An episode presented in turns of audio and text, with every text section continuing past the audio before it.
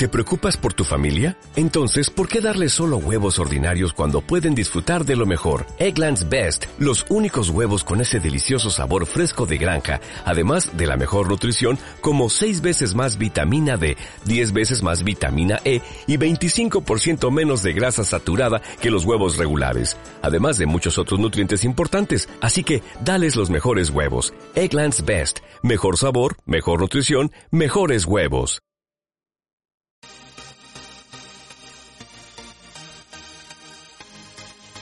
Bienvenido al podcast de Expresar Emociones.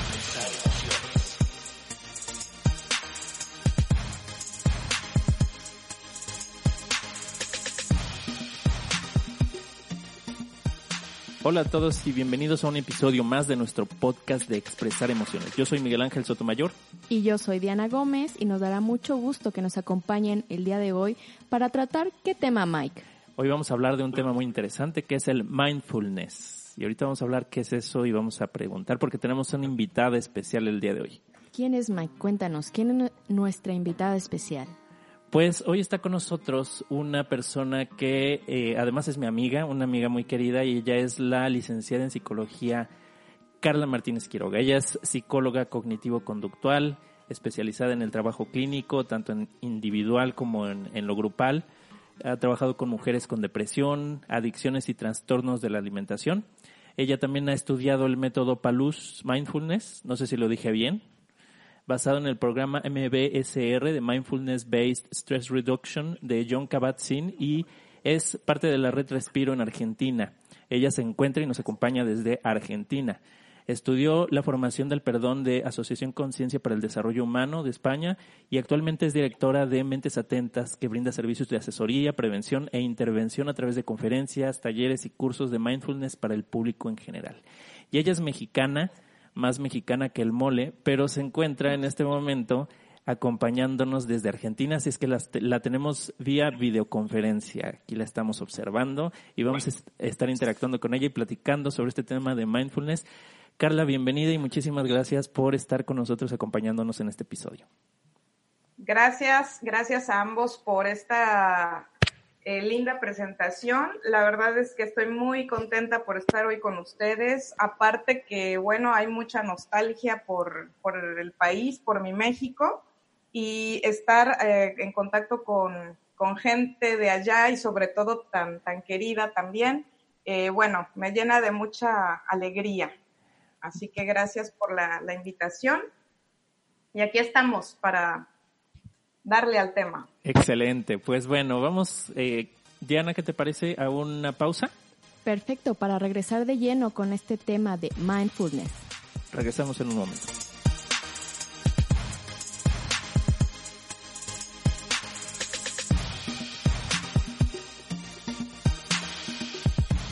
Y estamos de regreso para comenzar a hablar del tema de hoy que es mindfulness. Así es, también lo podemos conocer al mindfulness como atención plena o conciencia plena. Y una de las primeras preguntas que vamos a resolver y que aquí la licenciada Carla nos va a compartir es, ¿qué es el mindfulness? Platícanos, Carla, darnos por favor eh, todo ese conocimiento acerca de qué es el mindfulness.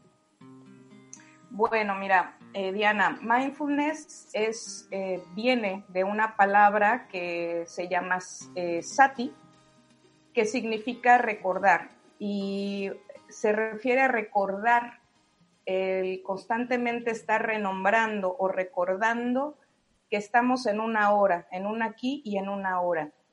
no había como tal la palabra mindfulness, no tiene una traducción literal, es una acepción que puso eh, John Kabat-Zinn, que es el que introduce el término eh, de, forma occidental para que pudiéramos tener más eh, acceso a este entendimiento. Y entonces se traduce así, como el prestar atención.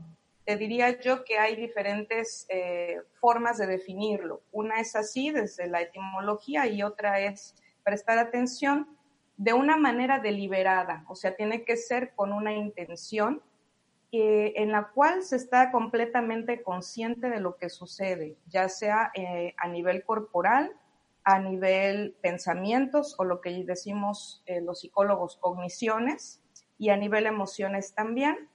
Y esta atención se presta sin ningún juicio. Se dice que en mindfulness es con amabilidad, lo cual implica que no hay un juicio de valor o no hay una crítica a eso que se observa. Eh, es, esa sería como la definición que engloba todo, todo lo que es el mindfulness y los principios, ¿no? Fíjate, Carla, que justo como lo que comentas, y aquí yo encontré como dos definiciones y quiero ver si se acoplan o, a lo que tú nos comentas, es que el mindfulness también lo podemos ver tanto como este concepto psicológico, que dices que bueno, que se ha popularizado en Occidente gracias a John Sabat-Zinn, pero también como este aspecto espiritual que viene pues desde el budismo, ¿no? Como concepto psicológico, eh, justamente habla de la concentración de la atención y de la conciencia, que es de lo que nos platicabas, y como aspecto espiritual también es esta conciencia plena del momento presente, que incluso, bueno, los budistas lo, lo llamaban como un factor para alcanzar la iluminación, pero si vemos aquí ambos nos habla de esta conciencia y de esta atención en el momento presente, a pesar de ser a lo mejor una forma, como dices, más psicológica y la otra más espiritual, pero ambas se refieren a lo mismo, ¿es correcto? Es correcto porque el mindfulness, eh, su origen va a estar en la tradición budista, ¿no? Esta viene de Buda con la meditación que se llama vipassana. Y en la vipassana es eh, toda la contemplación de algo y se dice que la traducción es ver las cosas como son. Entonces, esta es la que retoma el mindfulness. Sin embargo, no está presente este elemento que podríamos considerar religioso. No es que una persona no va a llegar a ciertos niveles de conciencia, ¿no? Pero no está preocupado tanto por ello, sino con integrar una práctica para tu diario vivir, eh, que es algo que eh, está buscando la gente hoy en día en el occidente. Entonces, ahí se podría decir que se empieza a utilizar no tanto para alcanzar un fin espiritual en el occidente, sino para una solución o una estrategia para dar solución a varias dificultades que tenemos los seres humanos hoy en día, ¿no? Oye, Carla. sí. Sí, perdón. No, que sobre todo a nivel estrés. Mm, ok, perfecto. Bueno, ya te andaba interrumpiendo yo por ahí. Oye, a mí me gustaría preguntarte, así como psicóloga desde la práctica, ¿cómo es que tú comienzas a acercarte al mindfulness?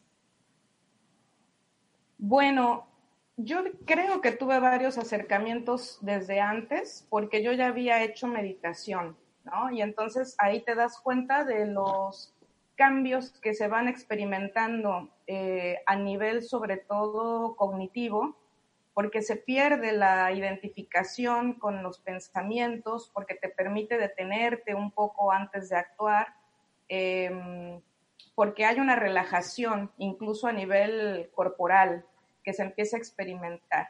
Y posteriormente creo que mi acercamiento mayor fue cuando trabajé en escuelas, porque ahí eh, se notaba que algunos niños tenían dificultad para poner atención por un lado, es, esa, fue para mí como la vía, ¿no? Yo decía, los niños necesitan aprender a centrarse porque están sobreestimulados. Y al mismo tiempo hubo una necesidad de trabajar con los docentes cuando estaban estresados. Entonces me di cuenta que tuve que desarrollar algunos cursos en donde siempre terminaba introduciendo alguna práctica que tenía que ver con la relajación o con lo que llamamos ir adentro, ¿no? Con esta parte de, mirar o de observarse adentro. Y yo creo que de ahí comienza. Y posteriormente, bueno, en los cursos que yo fui tomando, eh, cada vez me daba cuenta que había muchos mayores beneficios. Además que como psicóloga cognitivo-conductual, Em, se trabaja mucho con la percepción, porque sabemos que muchas dificultades a nivel emocional vienen de una percepción distorsionada de los eventos. Entonces, cuando vi que el mindfulness también podría ayudarnos para, de alguna manera, poder observar sin una distorsión los eventos, Entonces dije, bueno, esto es maravilloso porque puedo incluirlo, incluirlo en mi misma práctica, ¿no? Y bueno, con todos los beneficios que puede aportarnos también. Y justamente esto que comentas, Carlita, entonces está siendo bastante interesante que desde el aspecto psicológico se están integrando como estas enseñanzas tradicionales para pues llevarlo a la práctica y al para el bienestar de las personas, ¿no? La otra vez eh, leía que justamente desde la década de los setentas la psicología clínica y psiquiátrica la usan como uno de los posibles tratamientos para enfermedades psicológicas, sobre todo como para reducir ansiedad y depresión. Entonces, esta combinación de las prácticas em, psicológicas con este uso de técnicas de meditación, incluso que vienen desde pues hace un millón, muchos años desde el budismo, se está convirtiendo en una nueva metodología para llegar al bienestar de las personas. Así es, mira, eh, Diana, básicamente eh, ahí está el por qué se comenta tanto del trabajo que hizo John Kabat-Zinn, eh, porque él en, más o menos fue en 1979 él como médico empieza a darse cuenta que había una necesidad de trabajar con los enfermos y que muchas de las enfermedades tenían una relación con el estrés o con el eh, mal manejo emocional o digamos el no manejo emocional. Y entonces empieza a, querer estudiar, a investigar, sobre todo la conexión que había eh, con el cuerpo, mente y emociones, que sabemos que es algo que anteriormente estaba eh, todo desarticulado, como bueno, el cerebro está por acá, las emociones están por allá, las conductas están por allá, y entonces eh, se empiezan a dar cuenta que había una relación yo creo que esos fueron los años donde se da el boom de, lo que era el estrés en ese tiempo, porque ya veían una relación entre el estrés y ciertas enfermedades.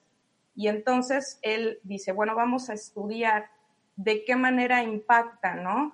Em, las emociones con las enfermedades y cómo podemos aliviar o ayudar de alguna manera a disminuir el sufrimiento de las personas, aunque él lo llevaba a la parte del dolor físico, mucho más como médico al dolor físico. Entonces, con lo que eran las, las terapias, con lo que eran ciertas enfermedades, decía, ¿cómo ayudamos en esto? ¿no?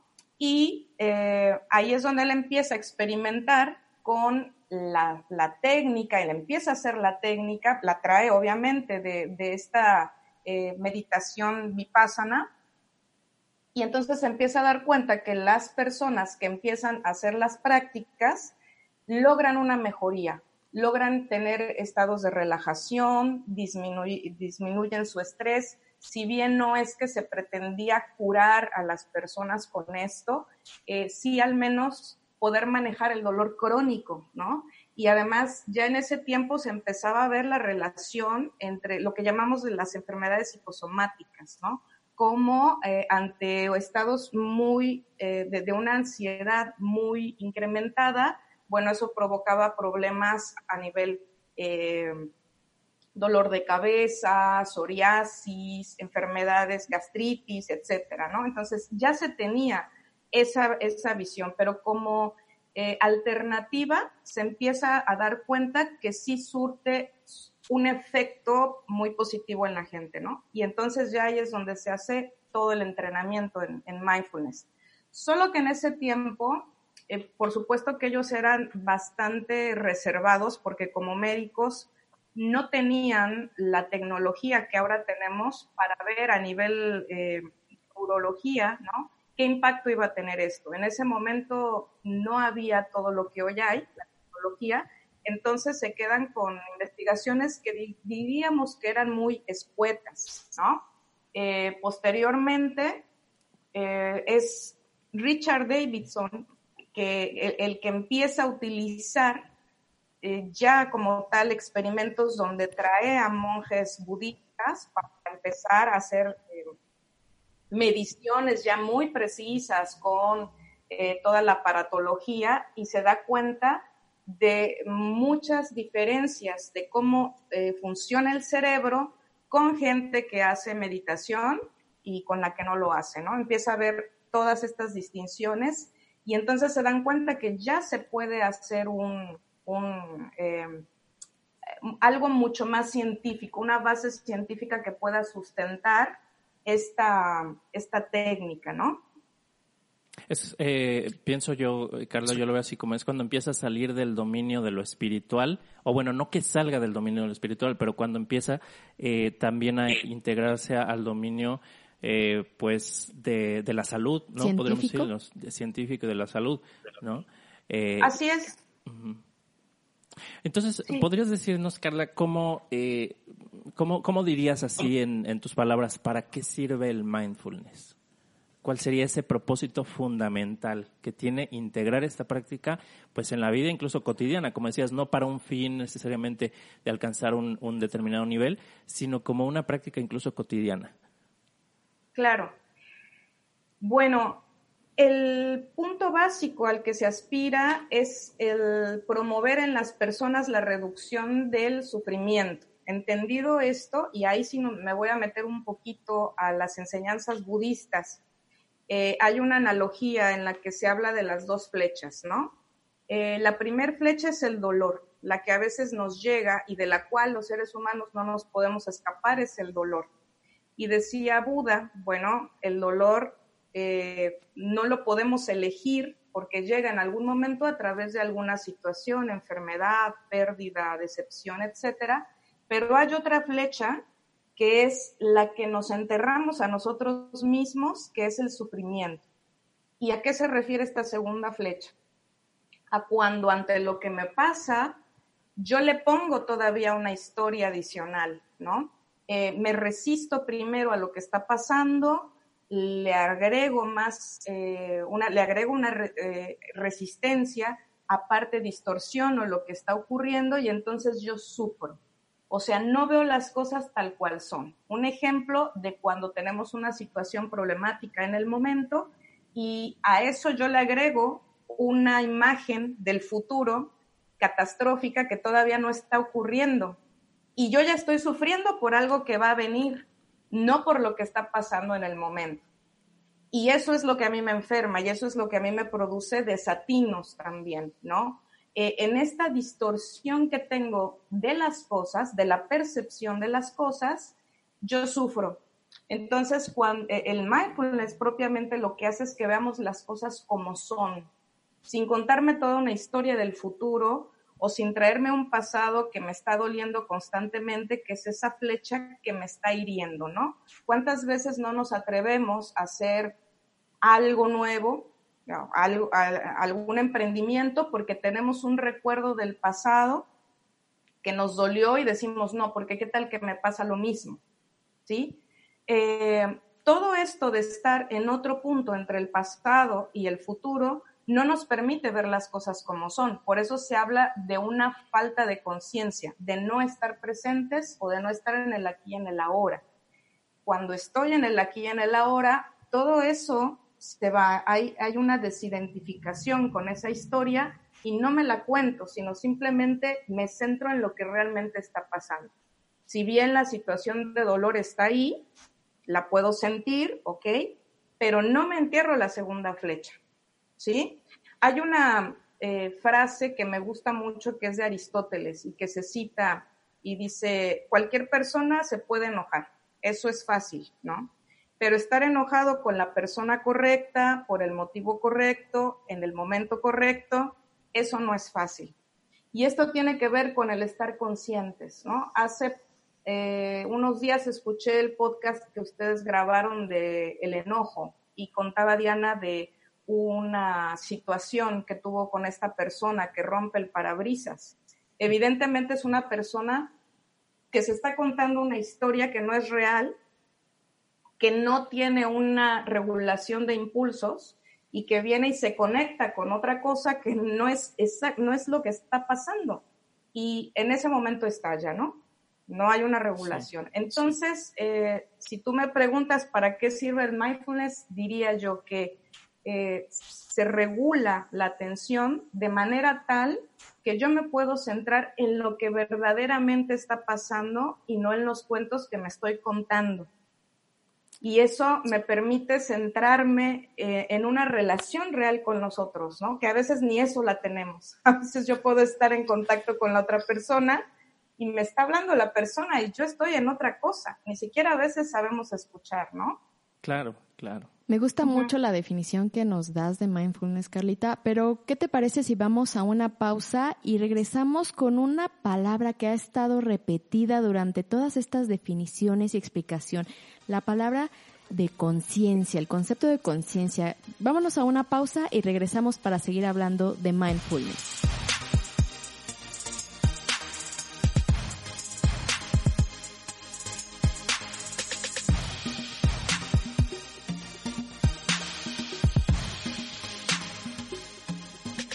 Regresamos para seguir hablando de mindfulness. Y de acuerdo a lo que platicábamos en el bloque anterior, hay una palabra, un concepto que se repite en esta plática de mindfulness y es la parte de conciencia. Eh, lo que he leído acerca de la conciencia es que es este conocimiento que el ser humano tiene de su propia existencia, tanto de sus estados, de sus emociones, de sus pensamientos y de sus actos. Incluso hay una frase un ejemplo que dice, si yo soy el que habla dentro de mi cabeza, entonces, ¿quién es el que está escuchando? Y esto hace referencia a esta conciencia. Carla, en esta parte de mindfulness, ¿a qué nos referimos con esta conciencia y sobre todo con la conciencia del presente? es precisamente lo que tú acabas de decir, ¿no? Tal cual yo diría que es esa definición. No hay ninguna diferencia de cómo eh, el mindfulness pudiera definir la conciencia. Em, y tiene que ver un poquito con lo que yo estaba diciendo antes del corte, eh, que es una observación pura o limpia de lo que está pasando conmigo, que tiene que ver con eh, ver muy claramente mis pensamientos, mis emociones y también las sensaciones de mi cuerpo, qué le está pasando a mi cuerpo, pero sin apropiármelos, sin adjudicármelos como, como míos en el sentido de darle una veracidad a todo lo que pasa por mi mente, ¿no? Si bien la mente tiene una función que es la de estar produciendo pensamientos, además de muchas otras funciones, eh, sabemos que no todos estos pensamientos que tenemos son verdad. Entonces, cuando se habla de conciencia, es poder estar como un observador neutro de todo ese desfile de pensamientos que hay sin que me los apropie, ¿sí? Sin, sin armar con ello una historia. Por eso hablo tanto de la historia, porque esta es la que muchas veces nos viene a, a interrumpir en esa presencia, en ese momento presente, en esa conciencia plena.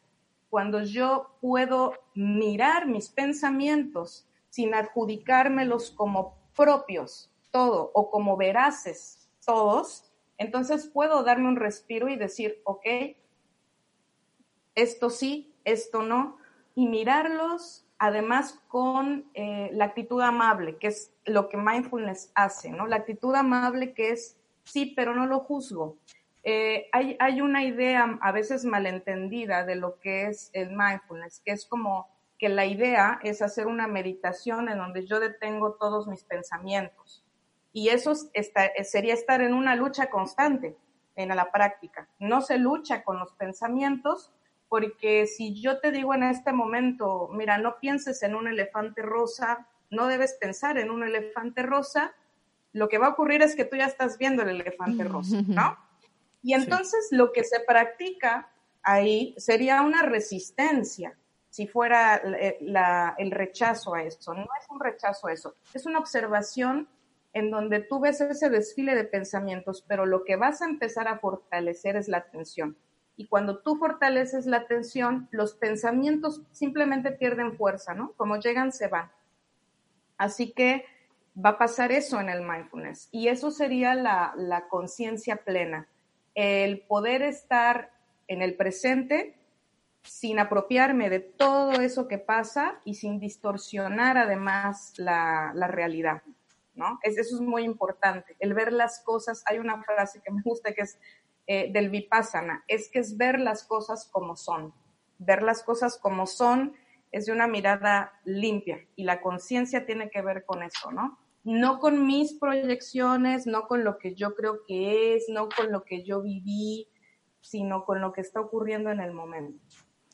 Y me gusta lo que dices, Carlita. Incluso me trae eh, a la mente un, una, una, serie de conferencias que fui en Colombia en el 2014, 2015, con un eh, maestro espiritual Zen. No sé si la hayas escuchado. Se llama Thich Nhat Hanh que también es un, bueno, fomenta el arte de la plena conciencia, justamente el arte de mindfulness.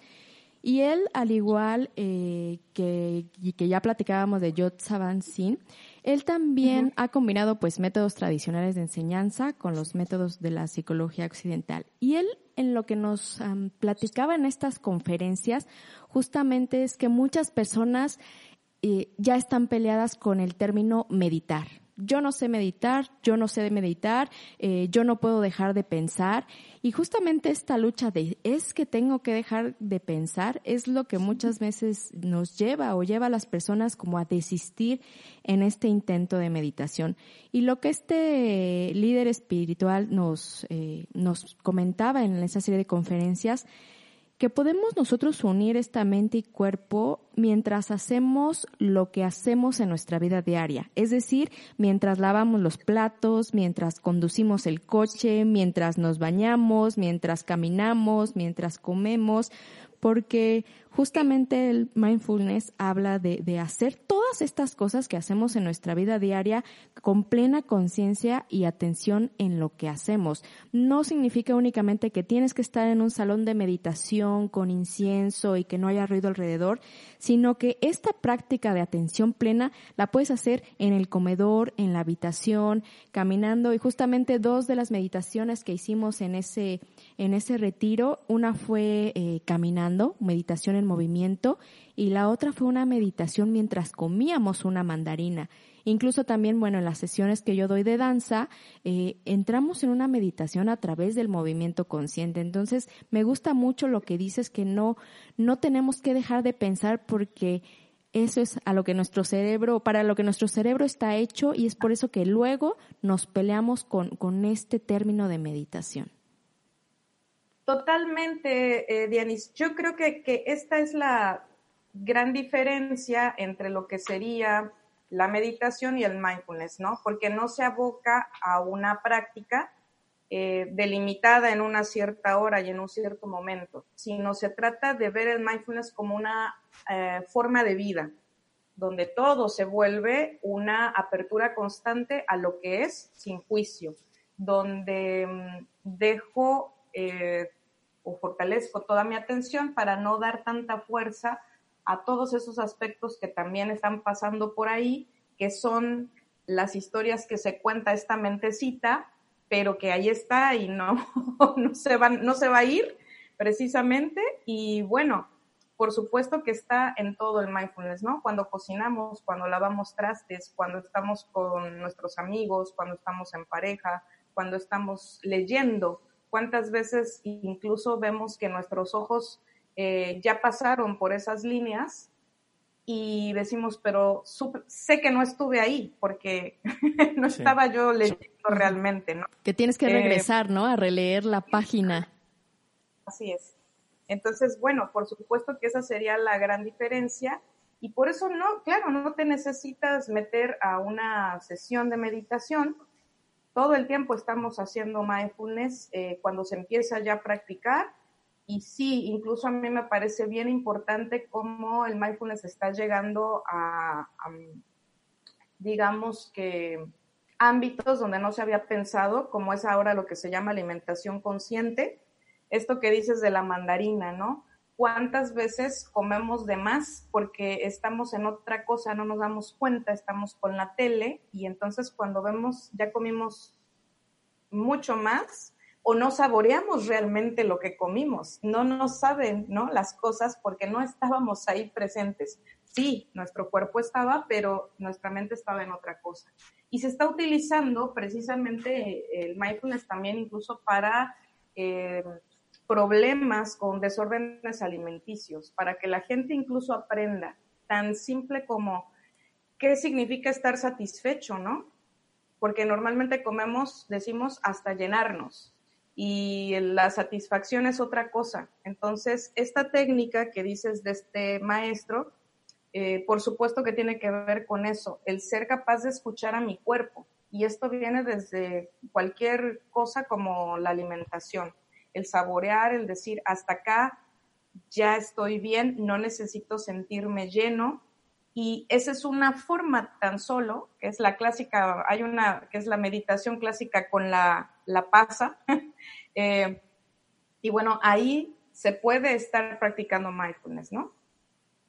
Ok, muy interesante. ¿Y qué pasa eh, entonces cuando estamos en la práctica consciente de lo que sea que estemos realizando? Como decían, lavar los platos, eh, grabar un podcast. Grabar un podcast, ¿no?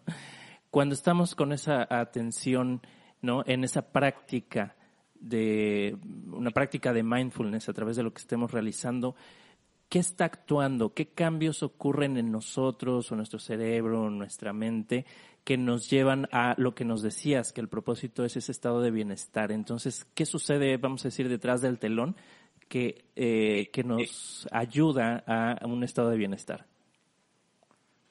Bueno, Mike, mira, de entrada eh, hay una práctica muy común que es el de la respiración que a mí me gusta hablar mucho de la respiración porque es algo que no está tan difundido o no le damos tanto la importancia, ¿no? Entonces, algo así como si hablamos de una caminata consciente es poder estar atentos incluso a nuestra respiración.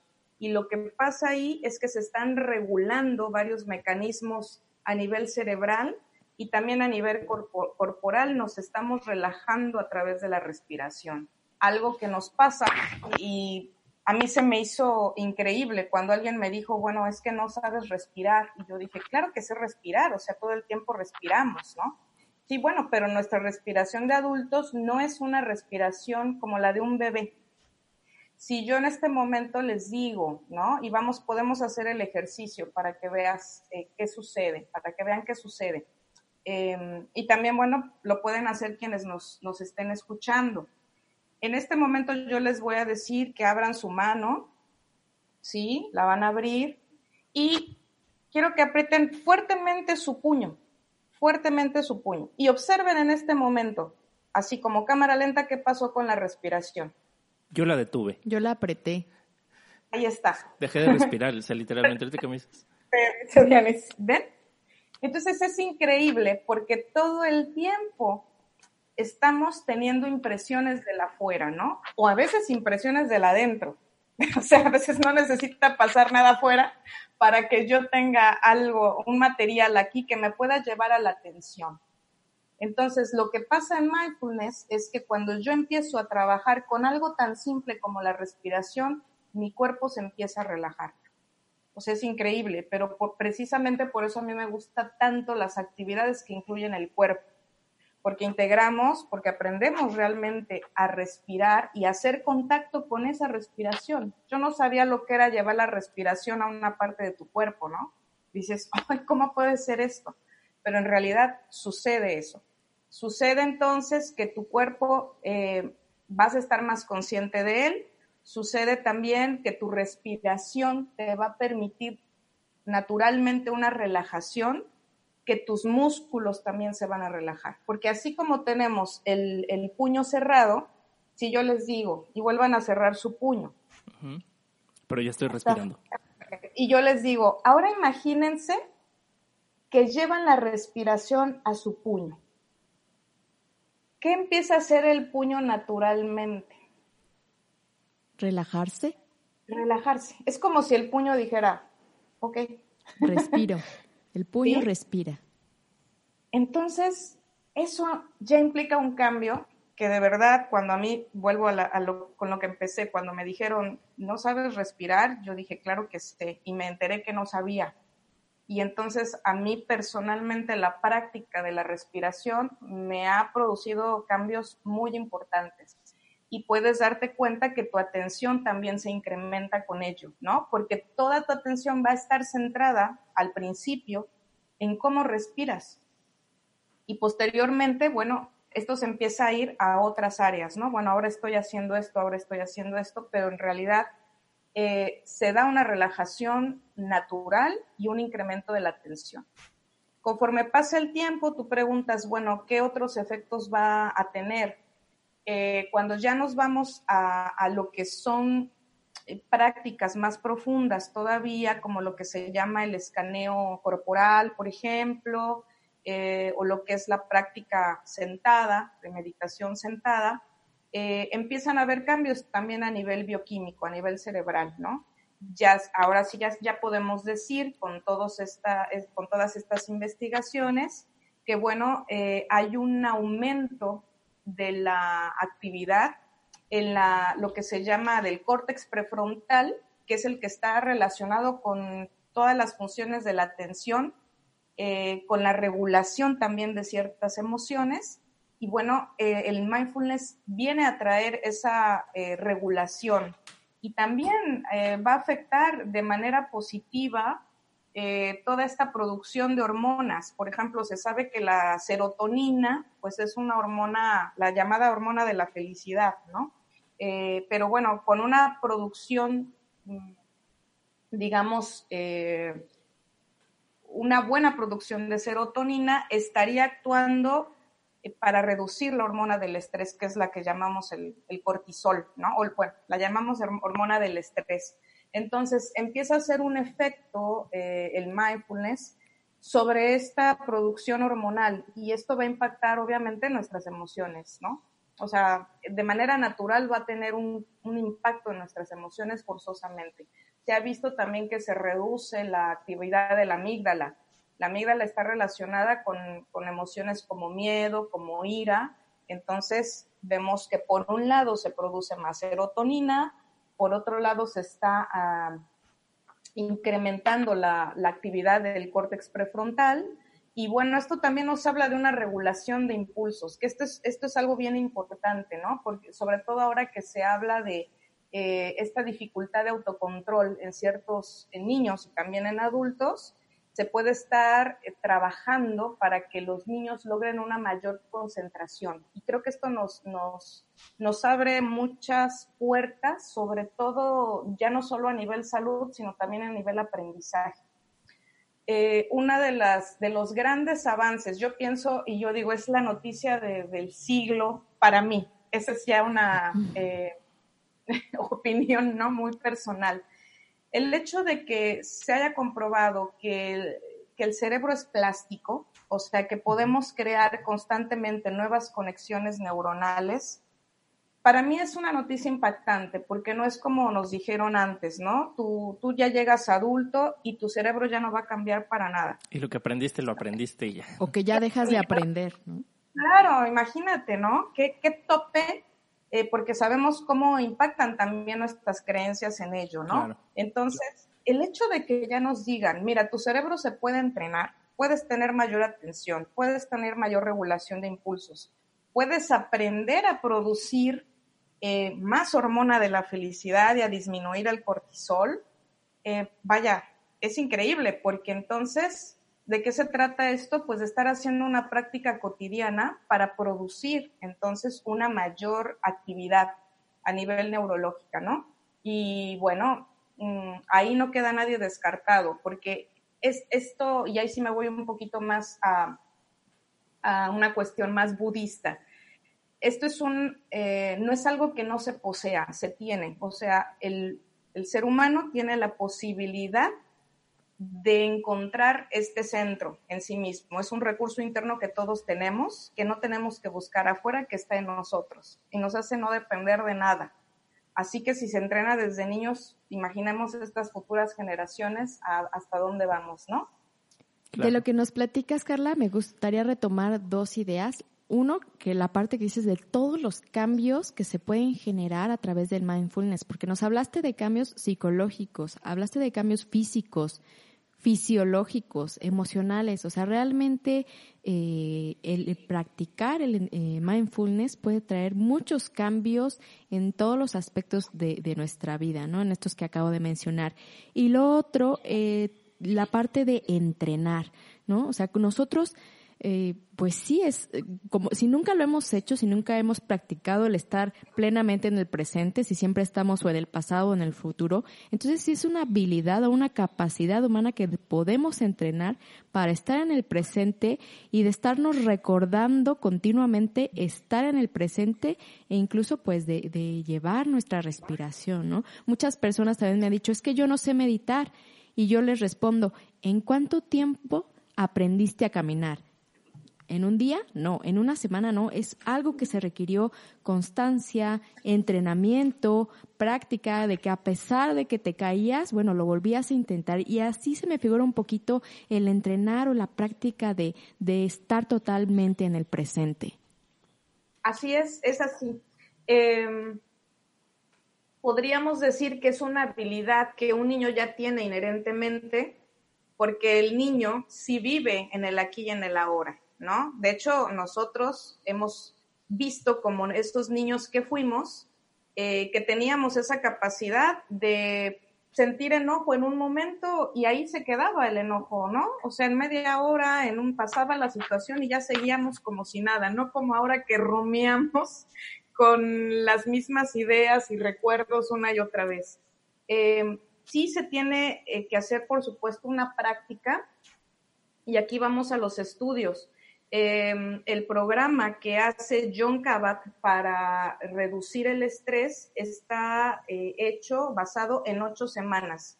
En ocho semanas, si se trabaja todos los días, se ve ya sustancialmente una diferencia, ¿no? Que ya podemos decir, ok, ya se empiezan a ver como todas las bondades. Obviamente se sigue trabajando. No es que eh, a la primera sesión de, mindfulness no se vaya a tener una, eh, un beneficio, se tiene, tal cual porque, como les digo, naturalmente una práctica con la respiración nos va a llevar así, quieras o no, a una relajación mayor, ¿no? Entonces, si hay un efecto inmediato que podríamos decir que es mínimo y va a haber un efecto mucho mayor después de ocho semanas de estar trabajando con, con las prácticas, ¿no? Hasta obviamente hacerlo parte de nuestro cotidiano vivir. Muy bien, pues muy interesante lo que nos compartes, Carla. Eh, vamos a hacer una pausa y vamos a continuar en un momento para seguir hablando de este tema tan interesante que estamos compartiendo con Carla el día de hoy, que es mindfulness.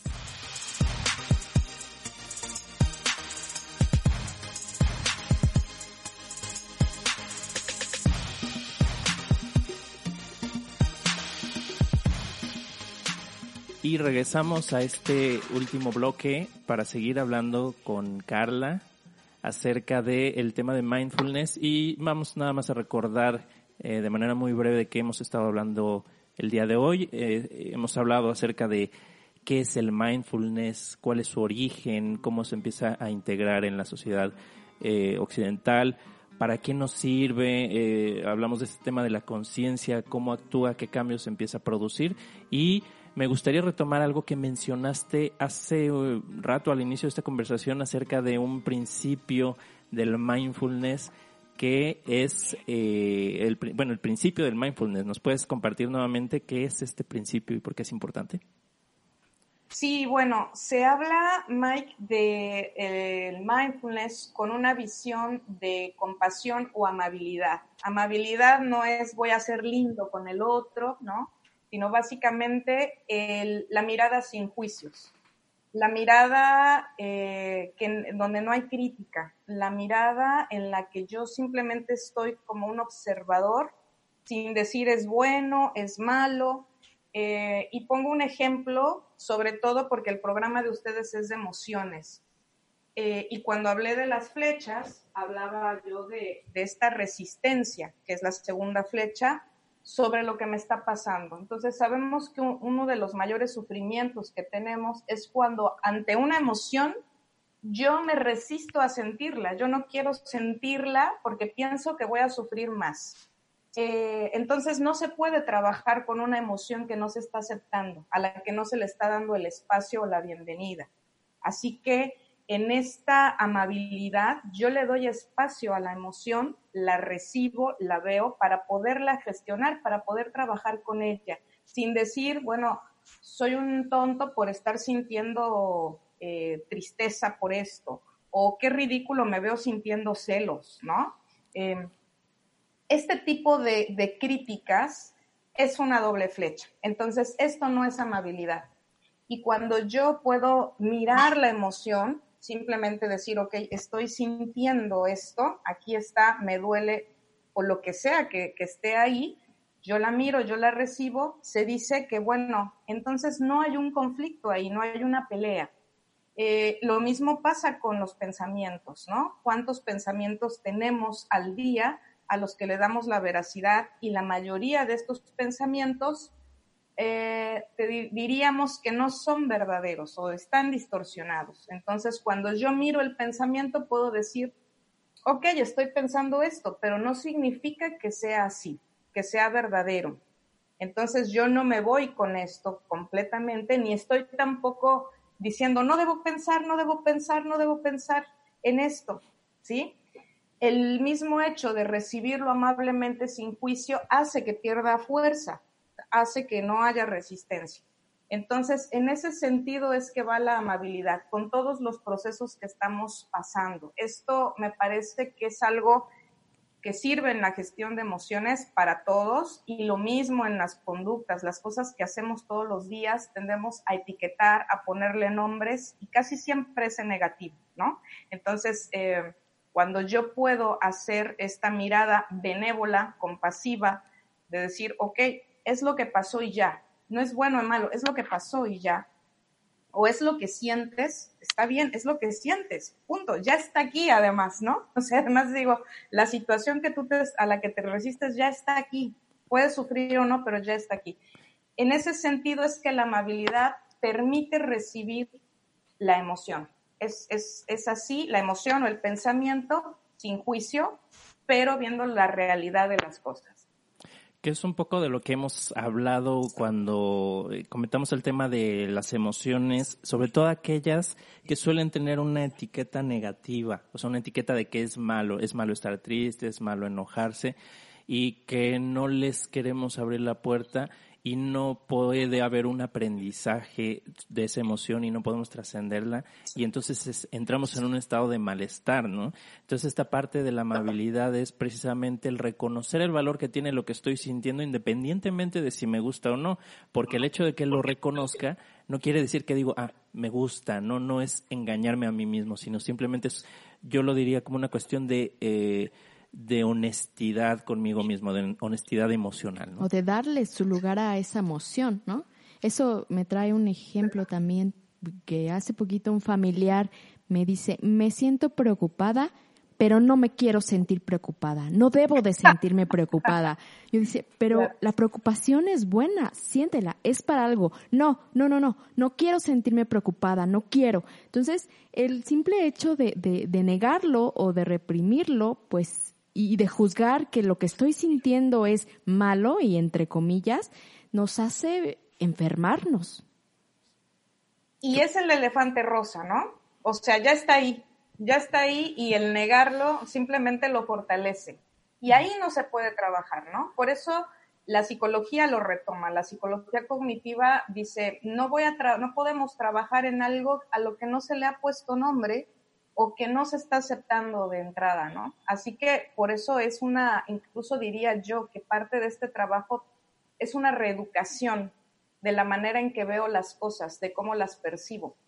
Y esto me recuerda a lo que comentabas hace un momento de un niño, ¿no? El ejemplo que ponías, un niño eh, ya lo sabe, ¿no? Ya sabe, eh, se sabe enojar y se sabe contentar, o sea, no se queda con el enojo puesto.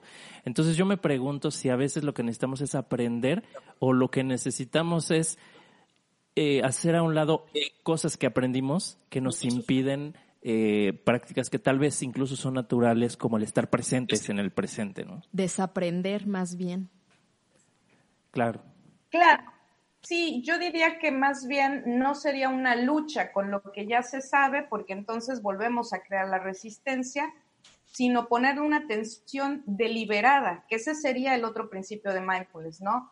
Una atención con intención. Ese es el principio, ¿no? Eh, yo tengo esa intención de poder poner mayor atención a las cosas que están pasando, a lo que estoy sintiendo. Entonces, cuando mi intención la dirijo a lo que es importante para mí, lo otro va a perder fuerza. ¿Sí? En la mente no puedes estar haciendo dos cosas. No puedes estar meditando por un lado, por el otro no vas a estar pensando en una cosa, no vas a estar, o sea, por eso se utilizan a veces los mantras, ¿no? Se dice, cuando tú estás centrado en una respiración, por ejemplo, es más fácil que te estés concentrando, que trates de decir, no debo pensar en nada. O sea, inmediatamente va a aparecer ahí el pensamiento cuando digas, no debo pensar en nada. Pero cuando te centras en lo que llamamos en mindfulness, en los anclajes, eh, que puede ser desde la respiración, por ejemplo, yo estoy tan concentrada en mi respiración que si están los pensamientos o no, esos, esos pierden fuerza porque la fuerza real la tiene mi respiración, ¿no? Así que eh, en ese sentido nos educamos. Más que eliminar lo aprendido, vamos a incorporar nuevos aprendizajes para que tomen mayor fuerza y porque cerebralmente entonces ya vamos a estar haciendo nuevas redes neuronales y eso va a permitir que lo otro se debilite y que tome fuerza esto, ¿no? Obviamente digo, no vamos a dejar de pensar, me refiero a que mi atención va a estar deliberadamente puesta en lo que yo necesito, en lo que estoy eligiendo y no en todo este esta pasarela de, de ideas que me vienen sobre todo, ¿no? Esas, esas van a seguir forever and ever. Oye, Carlita, ¿y algún ejercicio que nos puedas compartir a nosotros y a quienes nos escuchan para llevar esta práctica pues a nuestra vida diaria y para ir poco a poco retomándolo como un modo de vida, algún ejercicio que, nos pudieras compartir eh, nivel básico para principiantes y ya después vamos subiendo de nivel. Sí, sí, es, es tan sencillo eh, como poner atención en lo que está pasando en este momento, ¿no? Yo diría, vamos a hacer el ejercicio uno bien cortito eh, les voy a pedir que cierren sus ojos y los que nos están escuchando también lo pueden ir haciendo y eh, vamos a tratar de estar lo más cómodo posible sin cruzar eh, brazos, sin cruzar piernas, tratando sí de que nuestra columna vertebral esté derecha y vamos a centrarnos en nuestra respiración. Vamos a observar y a sentir nuestra respiración.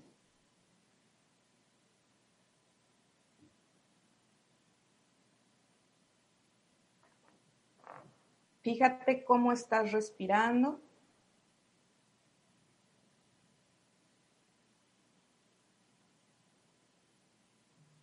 Cómo inhalas.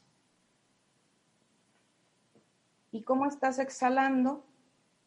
Y lo vamos a hacer también por la nariz, siempre por la nariz, la inhalación y la exhalación.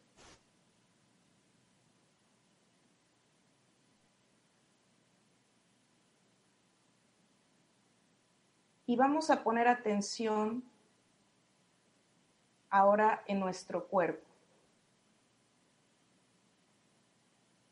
en cómo se siente habitar tu cuerpo.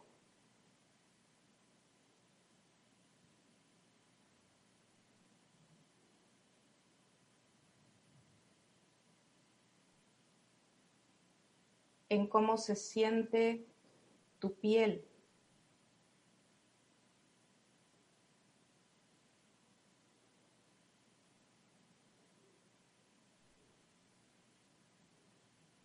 Sigue permitiendo que tu respiración te guíe.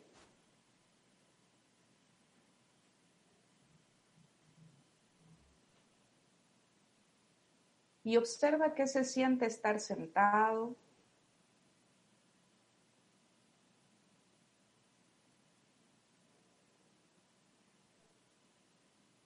qué se siente tener tus pies en el piso, si estás en esa postura.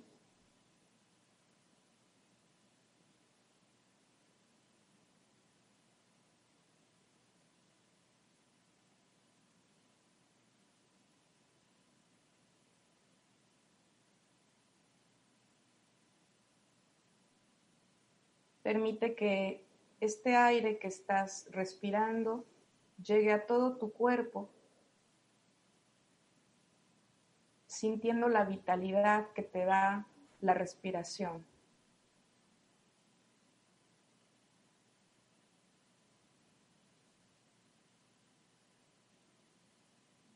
Permítete observar si hay alguna tensión en alguna parte de tu cuerpo.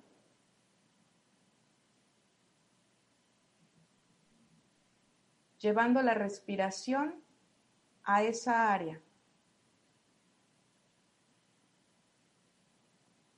Puede ser tu espalda, pueden ser tus hombros,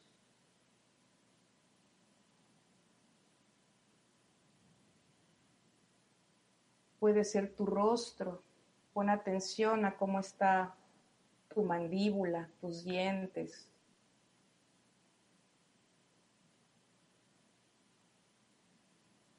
Fíjate en tus párpados, en tu frente.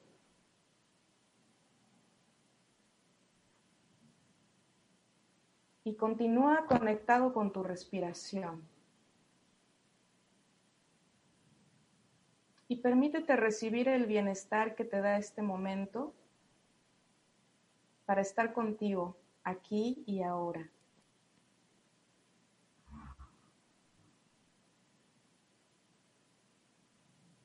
Incluso pudieras dibujar una sonrisa y experimentar qué se siente cuando sonríes, si hay algún cambio en tu interior.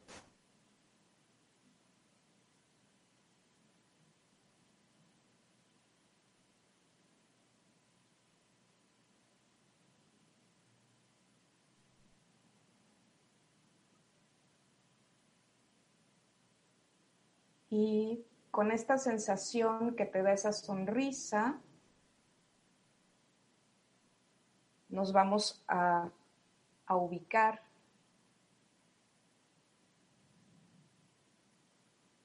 en lo que está pasando aquí y ahora. En este momento, con esta sensación, y cuando tú te sientas listo, puedes ir abriendo tus ojos.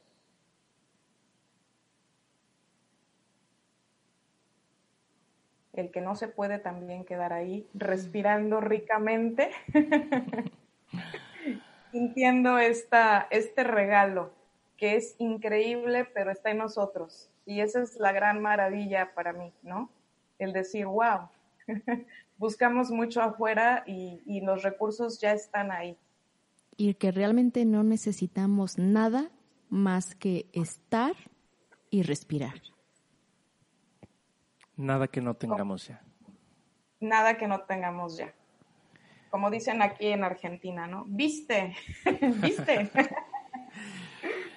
Así es, se, experimenta, no sé, bueno, díganme que si se experimentaron algo, cómo sintieron el ejercicio. Yo eh, empecé a relajar con la respiración y cuando empezaste a decir que lleváramos la atención a una parte de nuestro cuerpo donde hubiera tensión, por ejemplo, yo empecé a notar lo que sentía en la espalda, en la forma en cómo estoy sentado y como la presión que está ejerciendo mi peso, ¿no? Por el punto en el que me estoy apoyando y también en, en los pies.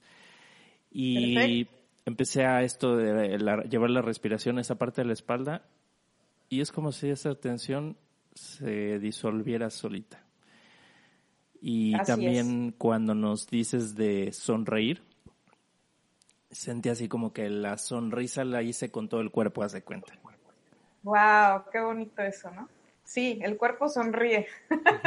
es increíble la sensación. Cambia. Y, Ajá. Sí, justamente en esta parte de la sonrisa, como no sé si la fisiología, la sensación de mi cuerpo cambió, o sea, como dice Mike, sentía la sonrisa o la alegría en todo el cuerpo, incluso hasta la postura, la, la sensación de relajación es muy diferente con el sencillo ejercicio de sonreír y, de estar consciente de que estoy sonriendo, de que estoy poniéndole una intención a sonreír.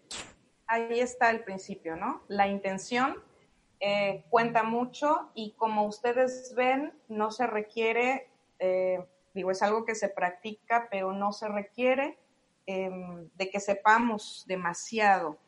¿sí? O sea, a veces la gente dice, yo no puedo hacer esto porque no sé de tal y tal y tal cosa. Realmente es algo que ya tenemos en nosotros, que simplemente se tiene que ir entrenando, que obviamente hay toda una metodología eh, que nos enseña a, hacer esto para llegar a un punto donde obviamente somos nuestros propios maestros, ¿no? Y que bueno, sirve también, no quisiera dejar de mencionarlo, como un recurso también para la psicología cognitivo-conductual, ¿no? Sobre todo para pacientes que estén con niveles muy elevados de ansiedad, de estrés, eh, incluso de depresión también, eh, resulta ser un muy buen coadyuvante, ¿no? Un, buen, buen recurso para, trabajar con personas también en el dolor físico, el dolor crónico, para disminuir también eh, los efectos de, o más bien el dolor y efectos también de tratamientos que estén teniendo a nivel médico. Pues es eh, casi increíble, podríamos decir, ¿no? Como algo tan a la mano, tan simple, incluso podría decir, eh, tiene estos alcances. ¿no? Entonces, eh, pues me parece maravilloso de estas personas que se atreven a cuestionar los paradigmas y a voltear a ver algo que tal vez no se le estaba prestando atención desde este punto de vista, en este contexto em, tal vez médico, científico, y, y se incorpora para, pues, para beneficio de, de, de las personas, ¿no? Que, Creo que quienes nos dedicamos a esto de hablar de emociones o a tu práctica en psicología, pues algo que, que buscamos es el bienestar de las personas y esta es una herramienta más para poder eh, tener ese bienestar.